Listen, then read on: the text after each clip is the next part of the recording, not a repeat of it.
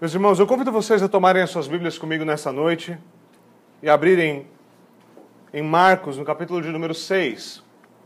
Retomamos a nossa série em Marcos, retomamos a partir de onde nós a deixamos na semana passada, capítulo de número 6, para que possamos atentar para o texto do nosso sermão dessa noite. Marcos, capítulo de número 6. Nós ainda estamos aqui no primeiro ato dessa narrativa. Ah, mais uma vez, Marcos usa uma estrutura interpolada. Nós vimos isso em alguns outros lugares. Ele começa a contar uma história, ele faz uma interrupção para explicar algumas coisas, para inserir alguns elementos, então ele encerra a história. Nesse, nesse nosso trecho de hoje, isso acontece apenas no versículo de número 30. Em Mateus, o relato do envio dos doze é muito mais detalhado. É muito mais detalhado. Uh, ele é amplo e ele tem detalhes e consequências muito, muito, muito, muito específicas. Mas na narrativa de Marcos há um fluxo muito interessante no contexto imediato de como as coisas estão acontecendo. Na semana passada, nós vimos que nem todo mundo ficou impressionado com Jesus Cristo. Ele volta para sua cidade natal, para a cidade onde ele foi criado, melhor dizendo, Nazaré, e ele é rejeitado em Nazaré. Eles se escandalizam por causa de Jesus, e pela primeira vez, aquele que tem sido a causa de admiração de muitos, ele mesmo fica admirado com o povo de Nazaré. Ele fica admirado com a incredulidade deles. Ele não tinha vindo incredulidade desta forma ainda. E ele deu de cara com isso entre aqueles que o conheciam. Nosso texto terminou na semana passada no versículo de número 6 nos dizendo que então Jesus passou a percorrer os povoados, ensinando. Esse último versículo da perícope anterior nos dá uma ideia de que tipo de cenário nós temos agora para a perícope que nós temos adiante de nós. É importante nós lembrarmos de alguns detalhes daquilo que aconteceu. Há uma rejeição em Nazaré, então ele se volta agora para outros povoados. Mas antes disso, nós podemos lembrar rapidamente do texto do sermão que Jesus pregou em Nazaré. Naquele dia, na sinagoga, ele pregou um sermão baseado em Isaías 61. E aqueles, o, o texto do sermão diz o seguinte: Ele foi ungido para levar as boas novas, para anunciar a liberdade, para proclamar o ano aceitável do Senhor. Isso era parte do texto do seu sermão. E agora Cristo chegou e ele disse: Aqui está o cumprimento da profecia. O reino de Deus chegou. O reino de Deus chegou. O nosso texto de hoje vai tratar exatamente de como essa expansão vai acontecer. Jesus se volta para os povoados vizinhos e ele começa a expandir a sua missão através dos doze. Embora nem todo mundo esteja impressionado com Jesus, os seus discípulos vão anunciar a mensagem do Evangelho com clareza e serão testemunhos não apenas do ensino de Cristo, mas eles serão também testemunhas da testificação do poder de Deus que acompanha o ensino. Eles serão uma extensão legítima do ministério de Cristo, anunciando as boas novas do reino. Aqueles que foram chamados primeiramente por Cristo, agora serão enviados também por Cristo. E como nós veremos, esse é um padrão que é muito comum e ordinário nas Escrituras.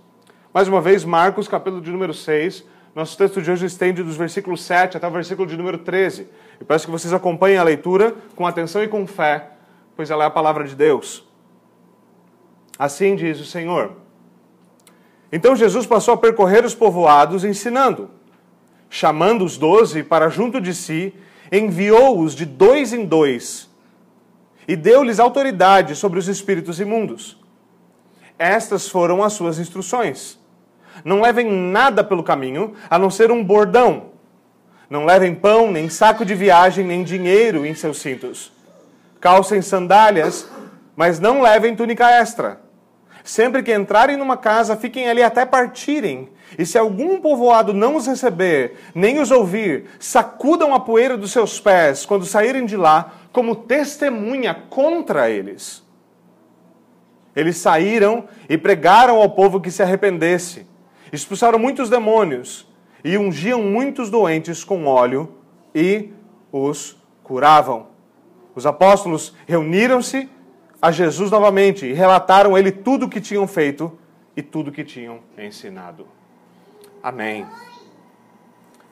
Meus irmãos, vamos, vamos orar mais uma vez.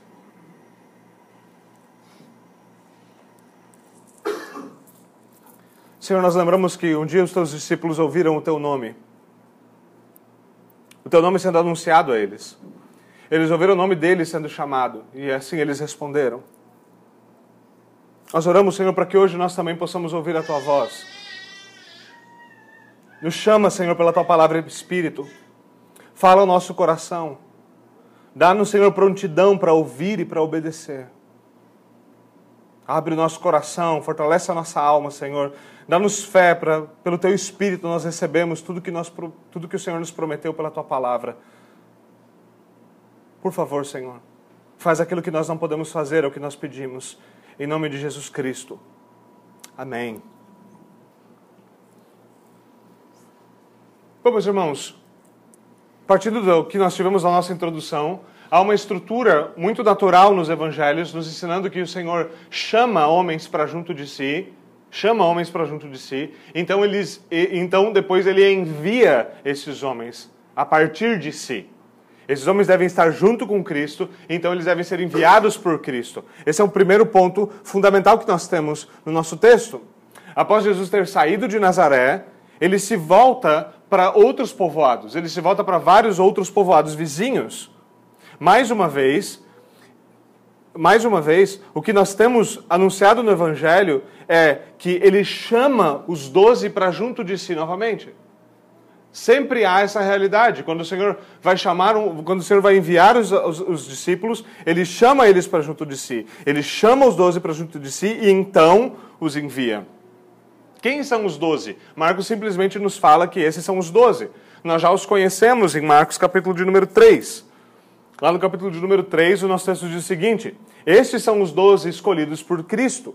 Simão, a quem ele deu o apelido de Pedro, Tiago, filho de Zebedeu, e seu irmão, aos quais deu o nome de Boanerges, que significa filhos do trovão, André, Filipe, Bartolomeu, Mateus, Tomé, Tiago, filho de Alfeu, Tadeu, Simão, o Zelote, e Judas Iscariotes, que o traiu. Esses são os doze que são chamados agora para junto de Cristo. O Senhor já havia os chamado, já havia dito que esses são os doze, e agora ele chama eles para junto de si mais uma vez.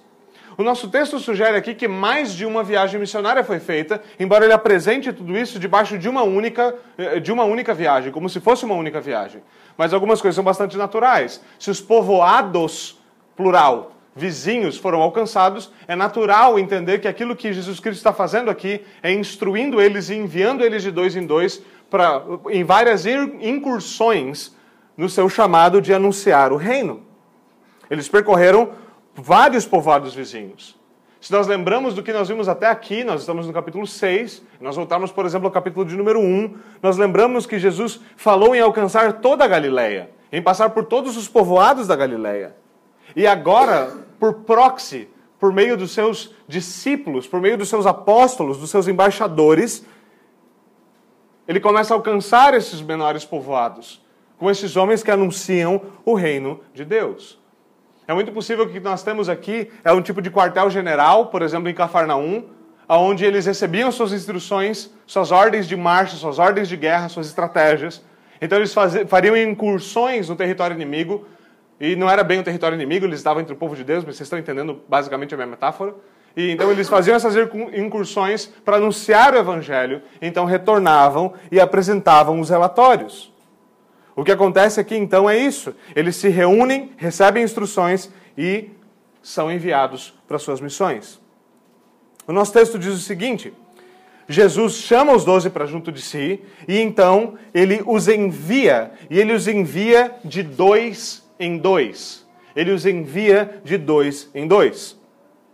Em outros lugares no, no, Evangelho de Marcos, nós temos essa mesma, essa mesma realidade, até mesmo para tarefas um tanto quanto práticas. O Senhor envia os apóstolos de dois em dois.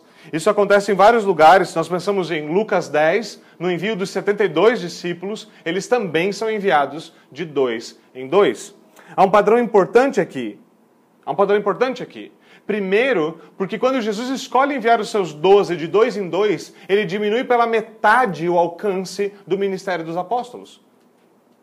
E isso faria qualquer um que tem em vistas métodos de crescimento da igreja se coçarem e dizer: ah, isso é um problema. A gente não pode diminuir pela metade o nosso impacto. Agora, se uma coisa não acontece, é que Jesus não usa métodos pragmáticos. Jesus não usa métodos pragmáticos. Nem aqui, nem em outro lugar. Esse não é o seu ponto.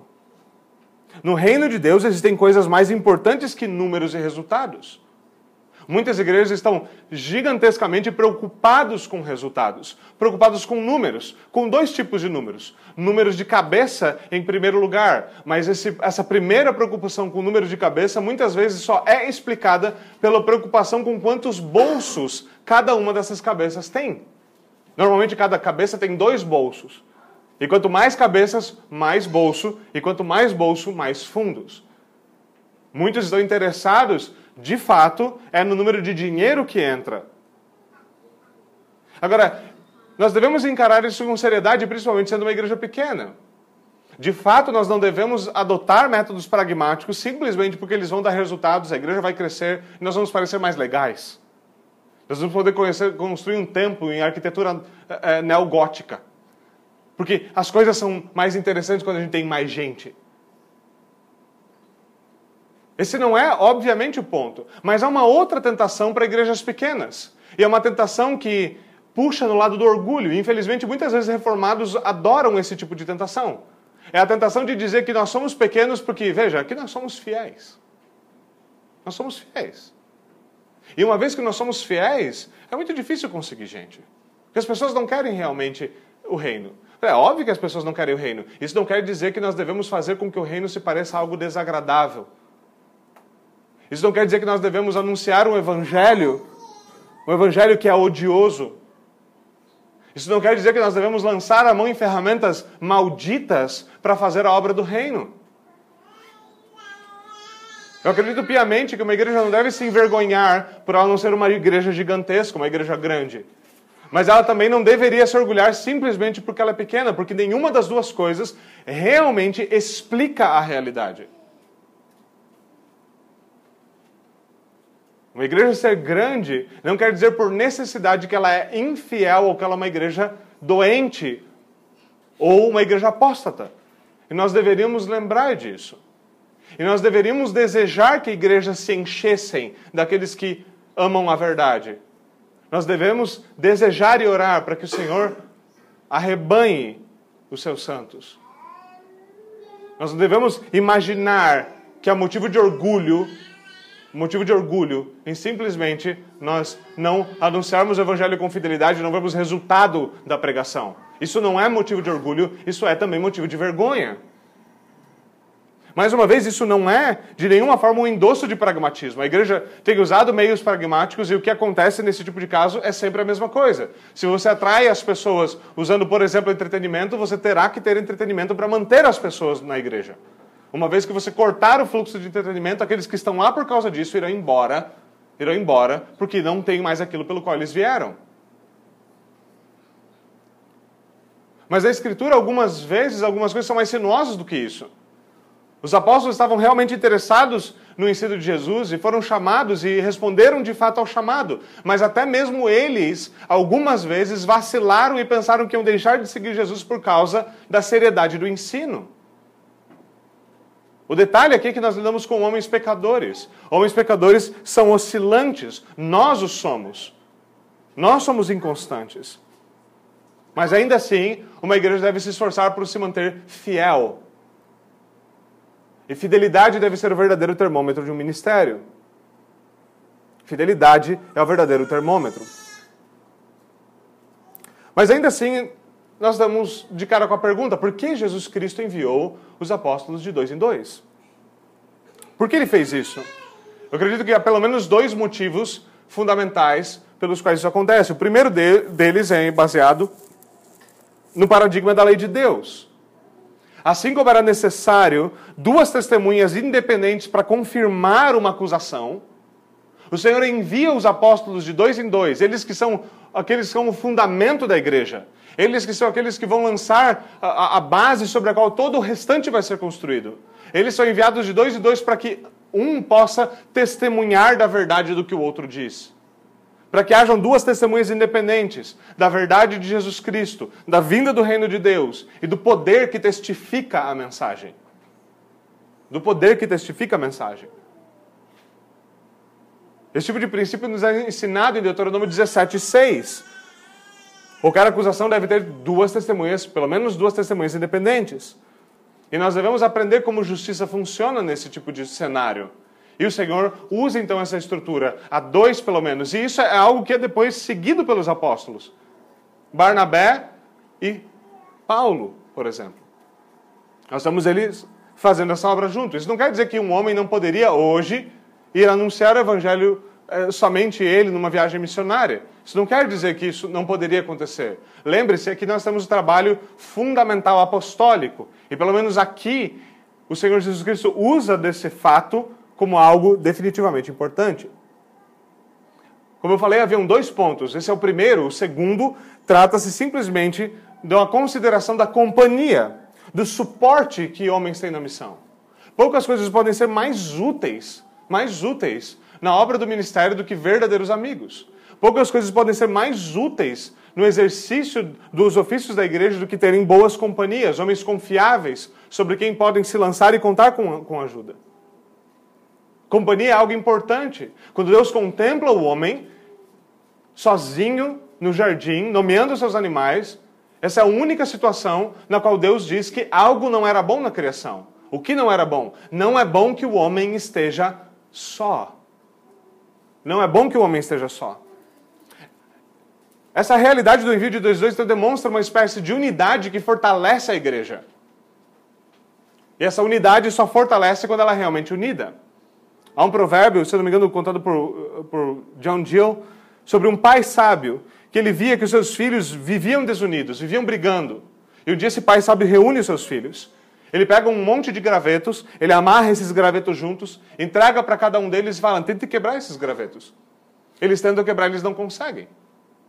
Então o pai solta os gravetos e entrega apenas um graveto solto para cada um deles e pede para que eles tentem quebrar. E dessa vez, eles são muito bem sucedidos na sua façanha de quebrar os gravetos. Quando ele solta o graveto e entrega, o que é óbvio é que é muito mais fácil quebrar um graveto sozinho do que quebrar um punhado deles quando eles estão unidos. Quando Jesus nos diz que um reino dividido contra si mesmo sucumbirá, ele está brincando sobre isso. A necessidade de verdadeira unidade. E aqui nesse caso é exatamente o que diz o sábio: um cordão de três dobras não se pode quebrar. Ou, no ditado mais popular, a união faz a força.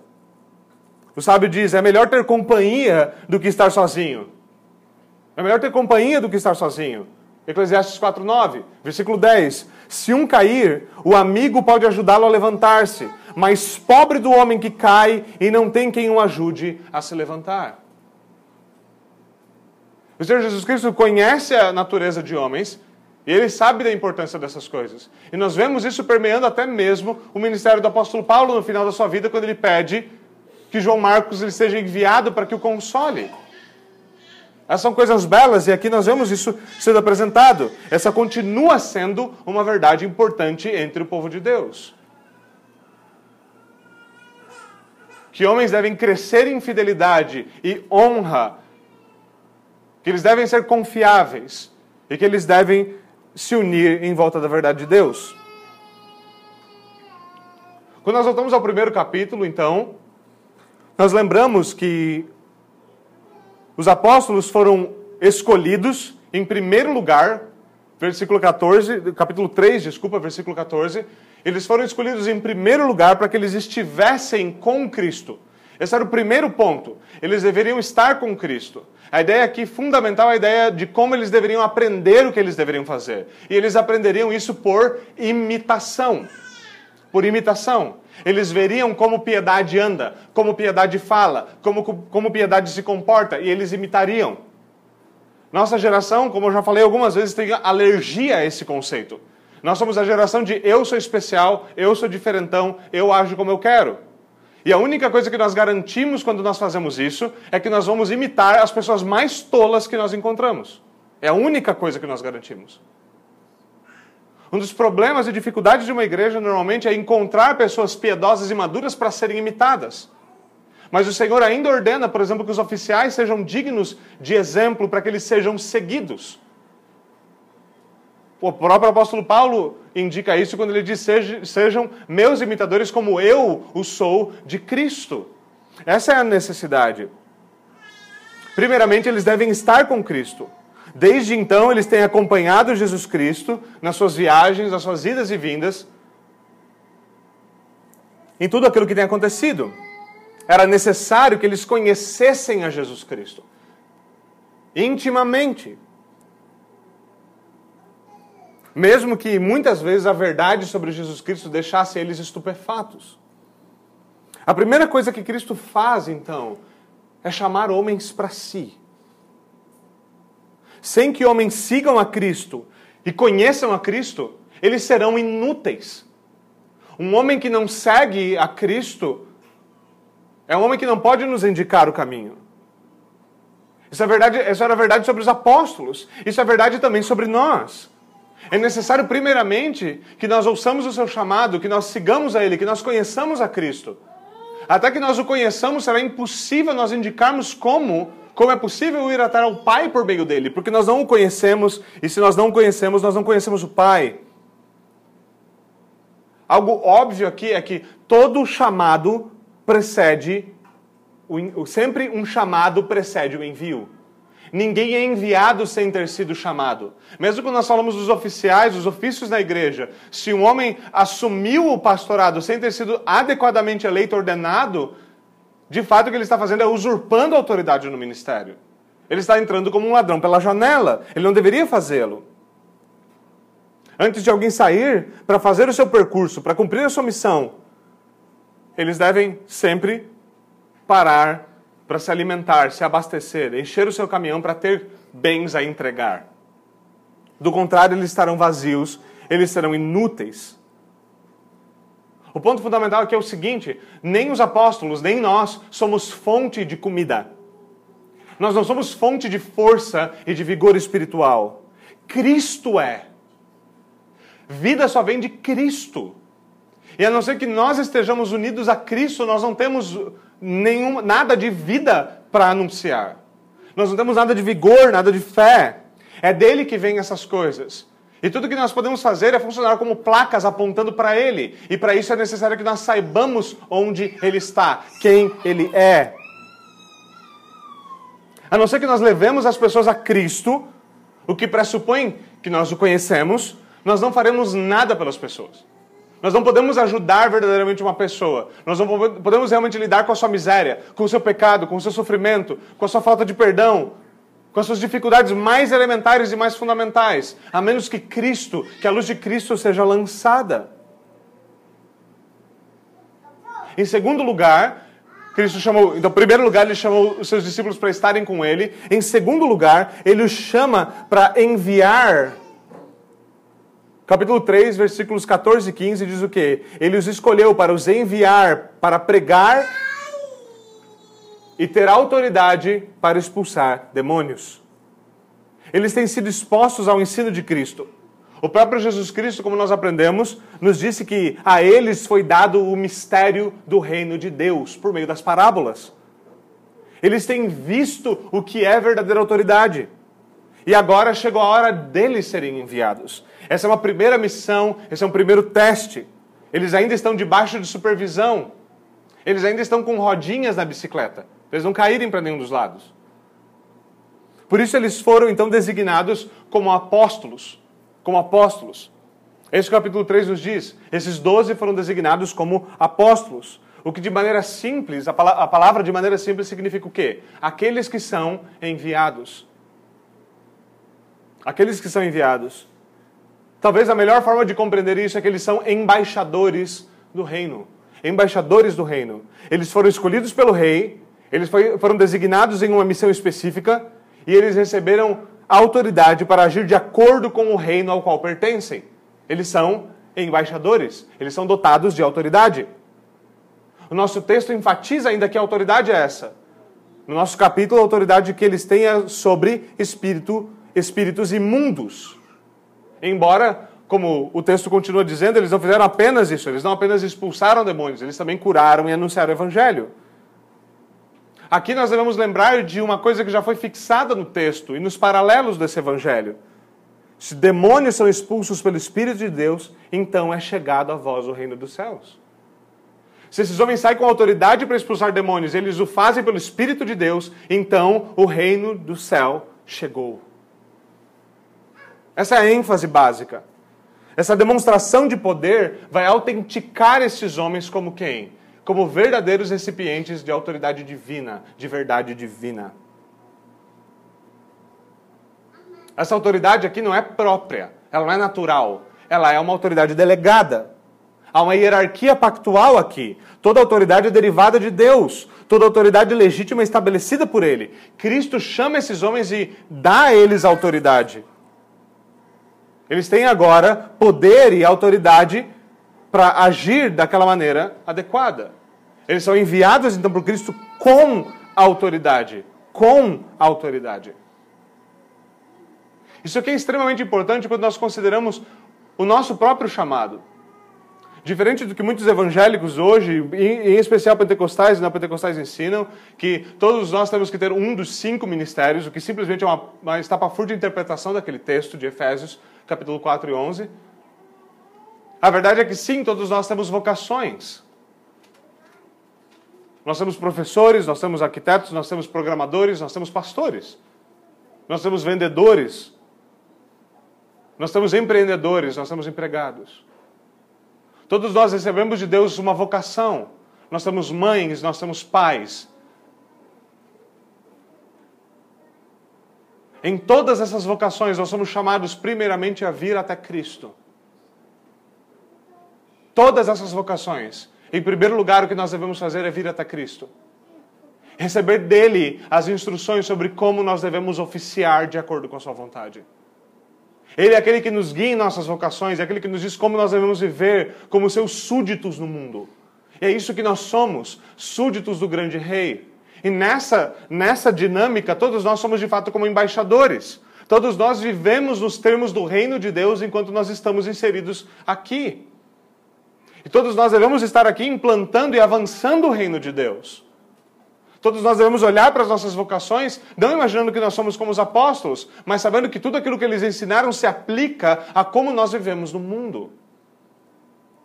Se nós queremos viver para a glória de Deus, nós devemos compreender as nossas vocações à luz da palavra de Deus.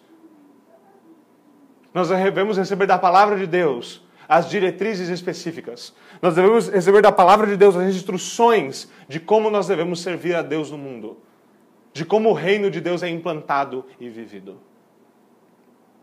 Esse é o próximo passo do nosso texto, versículos 8 e 9. As instruções que Cristo dá àqueles que ele envia. Aqueles que são chamados, então, aqueles que são chamados por Deus devem vir a ele antes de serem enviados. Eles devem ser instruídos e treinados.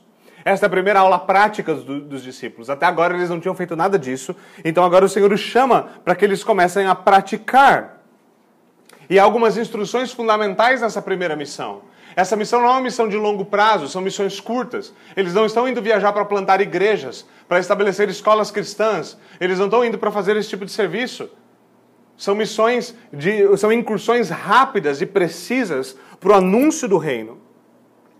É isso que eles estão fazendo.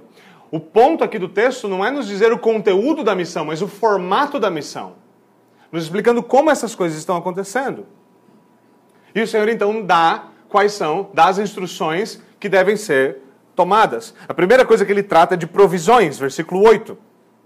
As provisões necessárias para a viagem missionária.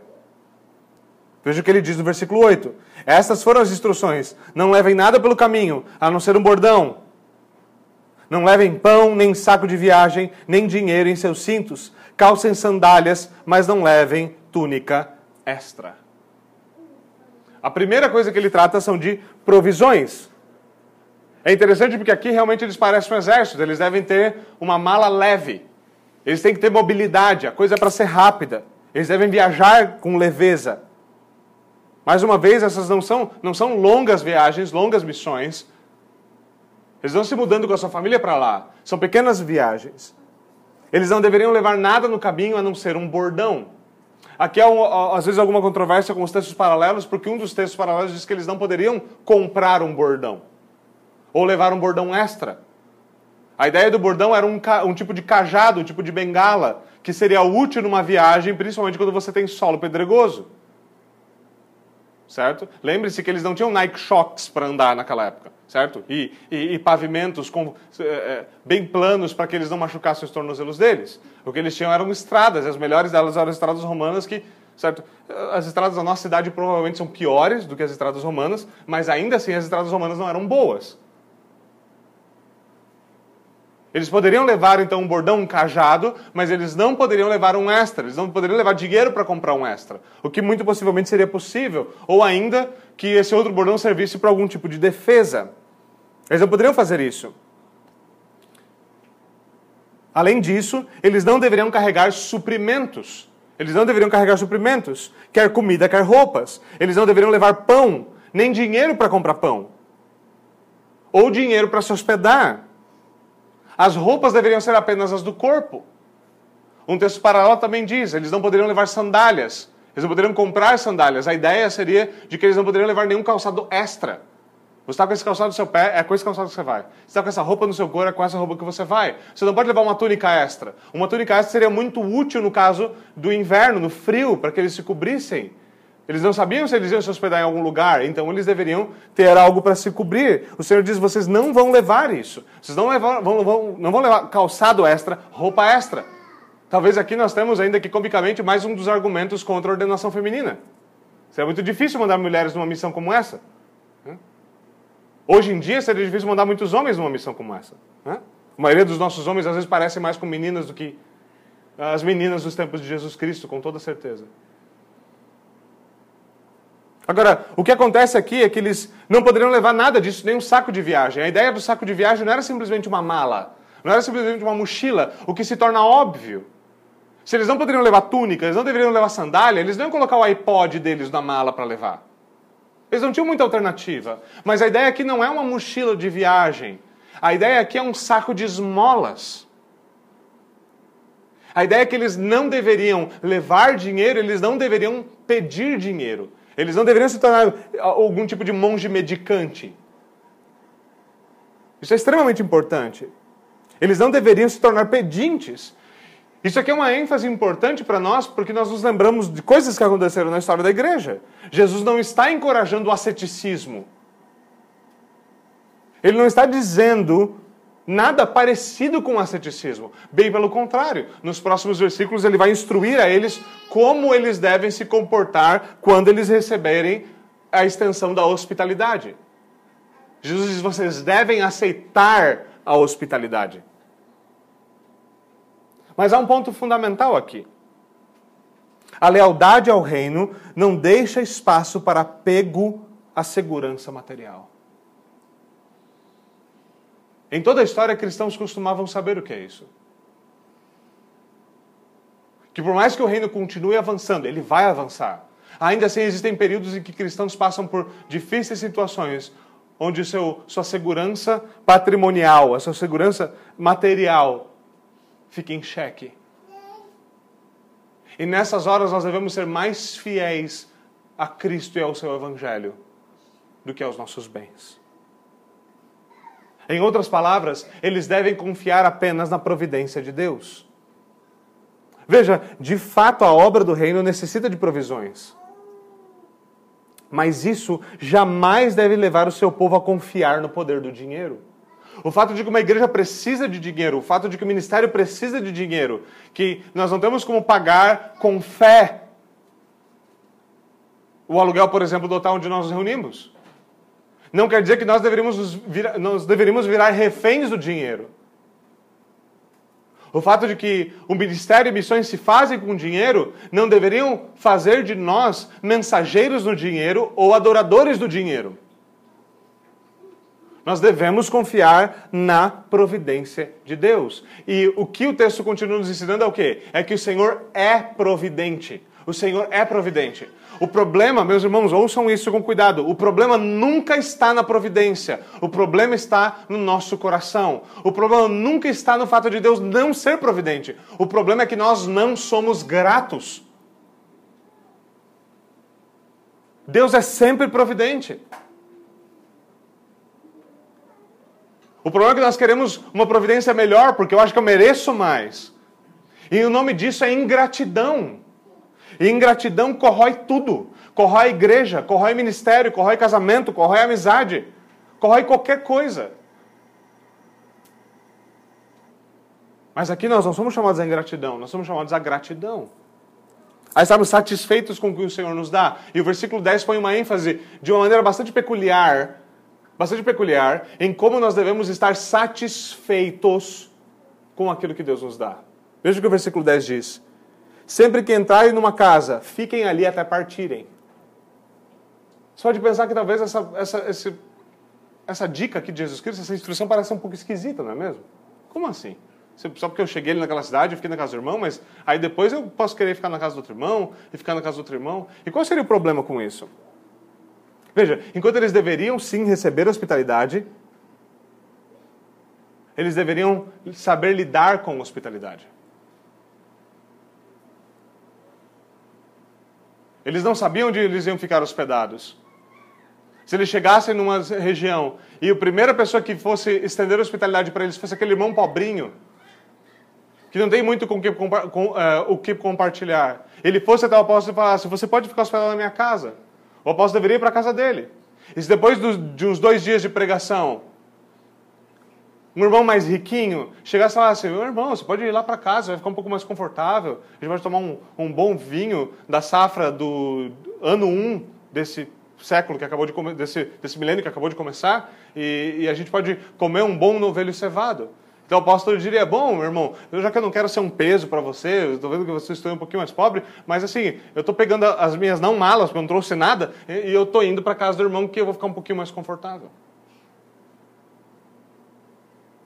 É muito fácil isso acontecer.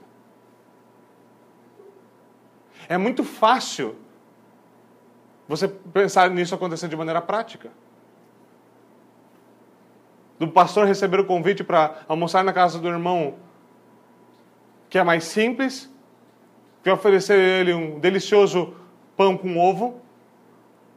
Então ele mudar de ideia a partir do momento que um outro irmão convida esse pastor para ir, por exemplo, comer sushi no melhor restaurante da cidade. É fácil desprezar esse tipo de coisa. Mas aqui o Senhor nos ensina o quê? Isso é algo que deve ser vivido por aqueles que estão no ministério e eles devem ser um exemplo para a igreja. O fato é nós devemos ser satisfeitos com a providência de Deus. Nós devemos ser satisfeitos com a providência de Deus. O problema é que nós somos murmuradores. E como nós lembramos hoje na nossa classe de catecúmenos, murmuração é a música do diabo. Nós reclamamos de marido e esposa, nós reclamamos de amigos, nós reclamamos de igreja, nós reclamamos de trabalho, nós reclamamos que nos falta dinheiro. Mas facilmente, facilmente, essa igreja está cheia de pessoas que estão entre os 2% mais ricos sobre o planeta Terra. E nós temos a audácia de reclamar da providência de Deus.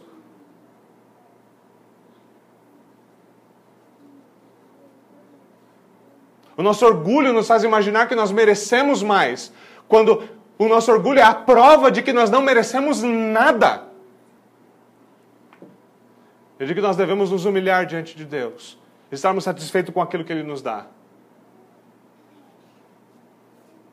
Deus poderia ter te dado melhor? Deus poderia. Você merece? Você não merece nem o pior. O que nós merecemos é o inferno. Qualquer outra coisa que não seja a crua ira de Deus caindo sobre as nossas cabeças é bondade e graça e devem ser recebidos com ações de graça, com alegria e com satisfação. É isso que nós devemos aprender do apóstolo. Apóstolo, eu aprendi a contentar-me em toda e qualquer situação. E isso vem da boca de um homem que sabe muito bem o que é ser naufragado, o que é ser apedrejado, o que é, é, que é apanhar quase até a morte por causa do Evangelho.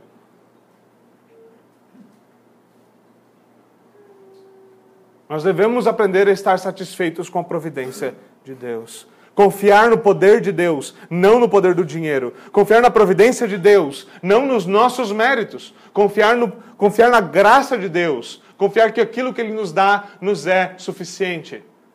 Como diz uma música bastante, bastante peculiar: se o Senhor é o meu pastor, aquilo que eu não tenho, eu não preciso. Ele sabe quais são as nossas necessidades. Ele nunca abandona os seus filhos, ainda que os seus filhos sejam tremendamente ingratos.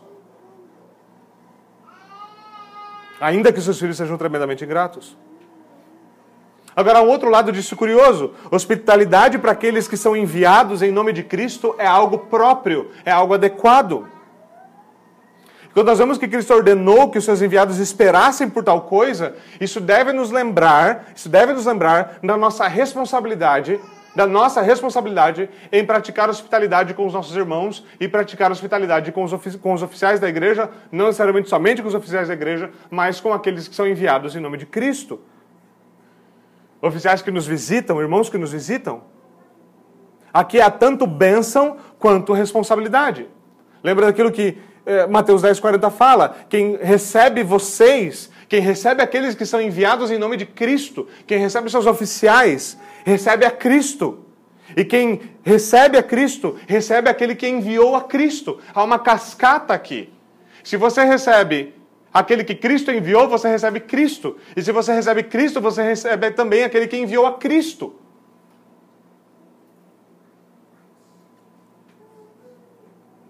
Da mesma forma, então, nas palavras de Matthew Henry, aqueles que, aquele, é, de, de William Hendrickson, desculpem, os que ouvem o Evangelho, sobre ele, sobre os que ouvem o Evangelho, pesa a responsabilidade do sustento daqueles que trazem o Evangelho. Isso é um ensino claro das Escrituras. Ainda assim, os apóstolos não deveriam saltar de casa em casa. Eles deveriam sair da casa do irmão mais simples, de novo, e ir para a casa do mais rico. No Didaquê, um documento antigo da igreja, diz que ah, era inapropriado e pecaminoso ficar mais de dois dias hospedados na casa de alguém. Nós não temos nada parecido com isso ordenado aqui. Mas, obviamente, nós devemos saber quando nós estamos ultrapassando os limites dos nossos convites. Enquanto há um dever cristão de ser hospitaleiro, também há um dever cristão de sermos bons hóspedes e não hóspedes inconvenientes. É verdade que há como abusar da hospitalidade e se tornar um estorvo. E tudo isso é muito bem resolvido com verdadeiro contentamento, com verdadeira gratidão pela providência divina. O versículo 11 ainda nos diz que: E se algum povoado não os receber, nem os ouvir, sacudam a poeira dos pés de vocês quando saírem de lá, como testemunha contra eles. Isso aqui é algo muito interessante e precisa ser entendido de maneira adequada. Os apóstolos já, aprenderam que eles vão chegar em certos lugares onde o evangelho não será recebido. Isso não é novidade. Eles acabaram de voltar de Nazaré. Eles sabem como isso acontece. Nós lembramos aqui das parábolas dos solos que Jesus Cristo já contou. Há diferentes tipos de solos e há diferentes tipos de respostas ao evangelho. Muitos podem parecer de imediato serem cristãos, estão até empolgados, mas depois que os seus pecados são confrontados, eles se desviam. Os discípulos aqui, eles não devem ignorar a rejeição e continuar anunciando o evangelho mesmo assim. Essa não é a ordem de Cristo. Eles devem testemunhar contra esses homens. E há um padrão bíblico muito bem estabelecido de como isso deveria acontecer. Veja, por exemplo, como Lucas nos descreve de maneira mais ampla em Lucas 10 o que significava ou como deveria ser feito esse sacudir o pó. Veja o que ele diz. Quando entrarem numa cidade e não forem bem recebidos, saiam por suas ruas e digam: Até o pó da sua cidade, que se apegou aos nossos pés, sacudimos contra vocês. Fiquem certos disso, o reino dos céus está próximo. É curioso essa, essa, esse uso desse simbolismo. Isso estava ligado a uma prática rabínica, a uma prática do povo de Deus. Se eles fossem para uma terra gentílica, quando eles voltassem para o povo de Deus, eles iriam bater o pó do calçado, da roupa deles, para não trazer nenhum tipo de impureza gentílica para dentro do povo de Deus. Mas aqui o Senhor Jesus Cristo está mandando os seus apóstolos para dentro do povo de Deus, a não ser do Evangelho. E contra aqueles que rejeitam o Evangelho é que o pó deve ser batido. Isso é algo que é continuado depois. Esse padrão é recebido pelos, pelos demais apó, pelos apóstolos e, por exemplo, por Paulo. Veja o que acontece com Paulo e Barnabé. Os judeus incitaram as mulheres piedosas de elevada posição e os principais da cidade e, provocando perseguição contra Paulo e Barnabé, os expulsaram do seu território. Estes sacudiram o pó dos seus pés em protesto contra eles e foram para Icônio. Aqueles que rejeitam o evangelho devem ser confrontados com a verdade do que essa rejeição significa. Acho muito interessante como R.C. Sproul comenta esse texto. Ele diz o seguinte: Nós vivemos em dias em que o evangelho sempre é anunciado da seguinte forma: Venham, aquele, se você quer o evangelho, se você confia no evangelho, venha, vamos fazer uma oração. Venha, vamos fazer uma classe de catecúmeno, se você é mais reformado, certo? Vamos, vamos, vamos fazer isso ou aquilo. Se você tem interesse, se você deseja conhecer o Senhor Jesus Cristo, vamos fazer isso ou aquilo. Então ele continua no seu comentário dizendo o seguinte: Mas curiosamente, nós nunca dizemos para os demais: Olha, se você não quer o Evangelho, vá para o inferno.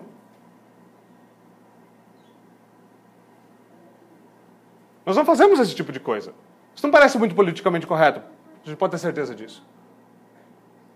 Mas aquilo que os apóstolos são instruídos a fazer é a serem sérios sobre o que rejeição do Filho de Deus significa.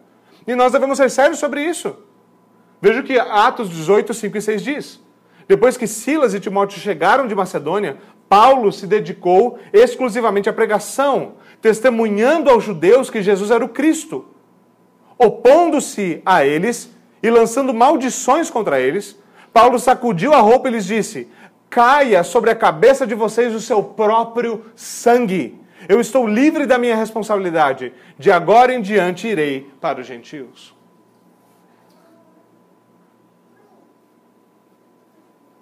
Paulo se certifica de que eles ouviram o evangelho de tal forma que não haveria nada, nada da parte dele, da parte da pregação dele, que os impediria de receber o evangelho. Lembre-se que o texto começou dizendo que Paulo se dedicou exclusivamente à pregação. Se dedicou exclusivamente a explicar, explicar a vontade de Deus, a revelação de Deus. Mas esses homens, mesmo sendo, sendo expostos à explícita pregação do apóstolo, eles rejeitaram a verdade. O apóstolo não simplesmente botou no modo paciência e aturou aquilo até o fim da sua vida. Ele fez aquilo que o Senhor de fato ensinou. Se esses homens rejeitam o evangelho cabalmente, mesmo tendo sido expostos claramente ao evangelho, então o seu sangue está sobre as suas cabeças. O simbolismo aqui é significativo. Os apóstolos marcariam esses homens para condenação. Algumas, alguns manuscritos de Marcos incluem o mesmo texto de Lucas. O texto continua dizendo o seguinte: haverá mais tolerância para Sodoma e Gomorra do que para aquela cidade, aquelas cidades que rejeitaram o evangelho. Você consegue imaginar isso? Mais ou maior condenação para aqueles que rejeitaram o evangelho do que para Sodoma. Você consegue imaginar essa realidade? O povo de Sodoma e Gomorra não foram expostos à clareza da pregação do Evangelho. Isso não os torna, não os torna desculpáveis, eles permanecem indesculpáveis. Mas haverá maior tolerância a ele, porque ai daquele que despreza o Filho de Deus, anunciado com clareza. Nós devemos levar isso muito, muito, muito a sério. Jesus estava ensinando aqui os seus apóstolos, e nós devemos aprender isso, sobre como as chaves do reino dos céus abrem e fecham o reino. A pregação da palavra abre as portas do reino para que, aqueles, para que os homens entrem pelo arrependimento. Mas a mesma pregação fecha a porta àqueles que rejeitam o evangelho. Pregação sempre é um ato que é anunciado da parte de Deus como redenção, mas também como condenação. Mais uma vez, algo que eu já disse outras vezes: é impossível nós ouvirmos uma pregação e nada acontecer com a nossa alma. A palavra de Deus não volta para ele vazia. Ou nós somos, ou a nossa fé é aumentada, nós somos fortalecidos, nós crescemos em piedade, nós crescemos em santidade, ou nós crescemos em endurecimento e nós aumentamos a nossa própria condenação.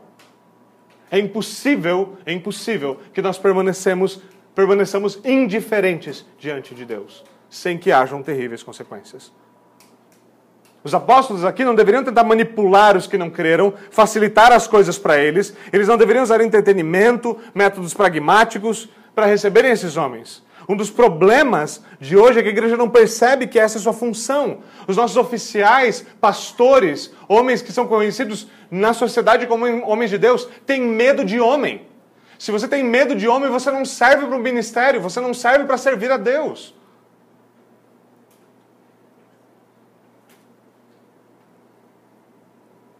Você não consegue abrir a sua boca para anunciar a verdade de Deus, nós vamos ser sérios sobre isso. Nós devemos ser sérios sobre a gravidade da rejeição do Evangelho. Por fim, de maneira muito breve, houve um resultado. O terceiro ponto é o resultado de tudo aquilo que eles fizeram. A mensagem dos apóstolos garantia, então, que aqueles homens ou se apegariam ao Evangelho ou rejeitariam o Evangelho. Sua mensagem era o quê? Versículo 12. Eles saíram e pregaram o povo que se arrependesse. Duas coisas vão acontecer quando nós chamamos homens ao arrependimento. Ou eles vão nos odiar, ou eles vão se voltar a amar a Cristo. Talvez eles não vão nos amar tão fácil, mas pelo menos eles vão amar a Cristo. Esse é o ponto. Esse é, esse é mais importante. Isso é mais importante. E os apóstolos garantiam que essa era a sua mensagem. Eles não pregavam outra coisa senão a vinda do reino. Eles não pregavam outra coisa senão que o povo se arrependesse. Isso vai fazer na próxima perícope, se o Senhor permitir, na semana, na semana que vem. Isso vai explicar por que, que João Batista vem à tona no meio da conversa de novo. Porque essa era a pregação de João Batista. Arrependam-se, porque é chegado a vós o reino dos céus. E aqui eles estão então anunciando o reino. A mensagem do Evangelho aqui, para nós, continua a mesma. O Evangelho continua sendo uma santa convocação para que homens vivam uma vida de arrependimento. Esse é o grande diferencial da vida cristã. Não a ausência do pecado, mas a presença do arrependimento. A presença do arrependimento.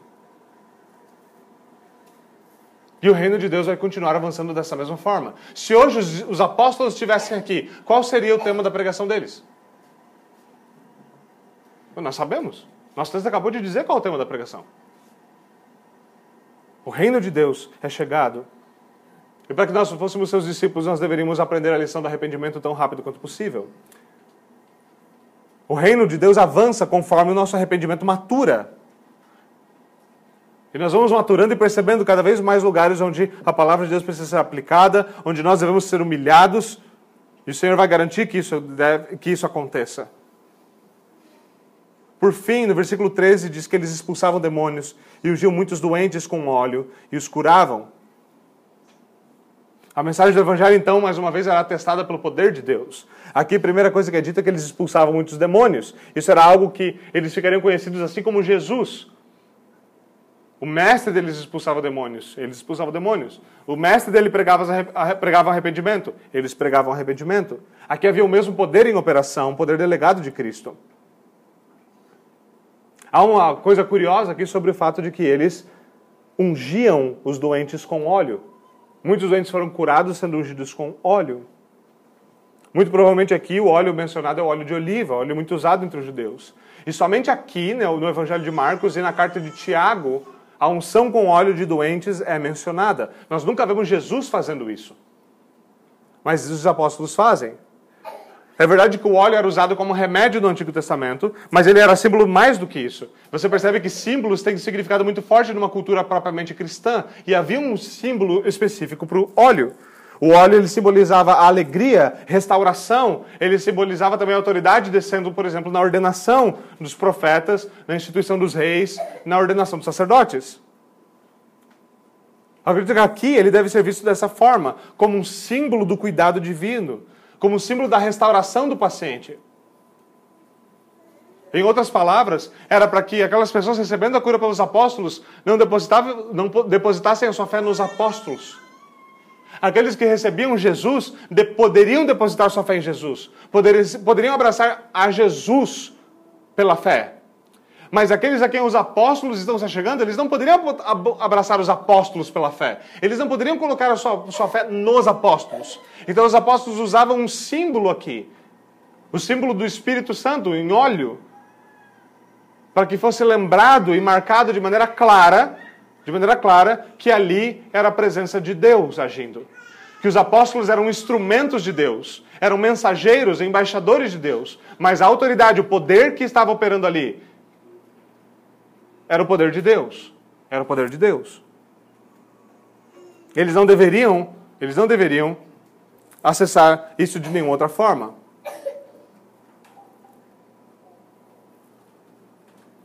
É bem importante nós lembrarmos aqui que nada é possível a parte do poder do Espírito Santo. É isso que os apóstolos reconhecem por meio desse uso. A pureza dos apóstolos, a pureza doutrinária dos apóstolos é tão indispensável quanto o poder do Espírito. Mas sempre é necessário que fé seja depositada em Deus. Em Deus. Um pastor pode pregar com fidelidade, administrar os sacramentos com fidelidade. Mas assim como é impossível sentar-se, assim como é possível se sentar diante de um banquete sem ter fome na barriga, é possível estar diante da pregação e dos sacramentos sem fé. E nós devemos ser zelosos por isso. Por fim, como eu falei, o sanduíche de Marcos termina com o versículo 30, dizendo que os apóstolos reuniram-se a Jesus e lhe relataram tudo o que tinham feito e ensinado. Com isso nós encerramos. O Senhor não apenas chama para si os apóstolos e envia os apóstolos, mas ele garante aos apóstolos que eles também deveriam voltar. Eles ainda estão em treinamento, eles ainda estão tendo que apresentar seus relatórios contínuos. Tudo aquilo que eles estão ouvindo e aprendendo de Cristo, eles têm de praticar. Agora é a hora deles verem o vídeo do jogo. Você vê treinadores fazendo isso. O treinador treina o seu time, eles vão lá, jogam, o jogo é gravado, depois ele junta a equipe e fala: Nós vamos ver o vídeo do jogo, nós vamos ver o que aconteceu, quais foram os nossos pontos fortes, fracos, onde a gente falhou, onde a gente acertou. E é isso que Jesus está fazendo, eles voltam e anunciam. E esse é um excelente método de treinamento. Esse é o tipo de coisa que nós deveríamos e podemos começar a fazer nos nossos lares. Sentar com os nossos filhos, com a nossa família, com os nossos amigos e falar: olha, como, como aconteceu na situação? O que aconteceu? Como nós deveríamos ter agido? O que você fez? O que você acha que você deveria ter feito? Como a palavra de Deus se aplica aqui? Você deveria ter feito isso dessa forma, não dessa forma. Você deveria ter feito isto e não aquilo. Nós podemos aprender com essas coisas. Nós podemos nos treinar dessas formas. Ainda assim, enquanto não existem mais apóstolos, de novo, todos nós estamos chamados de vocações. Isso quer dizer que todos nós devemos viver para a glória de Deus os nossos chamados de vocações. Com os nossos clientes, com os nossos empregados, nas nossas funções, nos nossos objetivos. E se nós não conseguimos fazer o que o Senhor nos deu a mão para a sua glória, há pouco motivo para nós recebermos mais das suas mãos. Aquele que é infiel no pouco, não será fiel no muito. Aquele que diz, se eu tão somente tivesse mais, tudo iria bem, não entendeu como a matemática do reino funciona. Aquele que disse, eu tão somente tivesse mais dinheiro, se eu tivesse mais tempo. Se você não é fiel com o seu tempo, com o pouco tempo que você tem, você não será fiel com mais tempo. Se você é fiel com, se você é infiel com o pouco dinheiro que você tem, você não será fiel com mais dinheiro. Se você é infiel ao Senhor com a família que você tem, você não será fiel com outra família.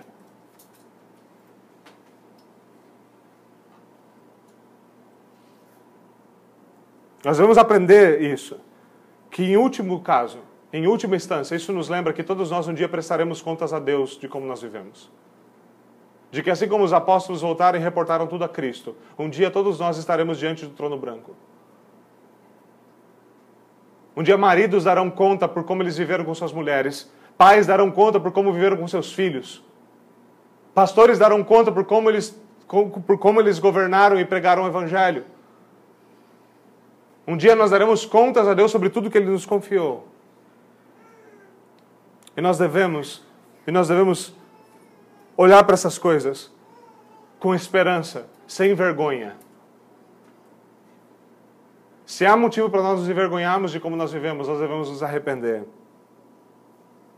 E lembrar que aquele que nos chamou para a obra é aquele que provê tudo o que é necessário para que a obra seja feita que Ele não nos mandou numa missão e para as nossas vocações sem nos equipar com o que é necessário. Que é possível viver para a glória de Deus nesse mundo. E que é possível caminharmos em direção ao trono branco sem sermos envergonhados. Tão somente se nós estivermos em Cristo. Tão somente se nós tivermos Cristo como tudo aquilo que nós precisamos para viver para Ele nesse mundo e em toda a vida no porvir. Vamos até o Senhor em oração.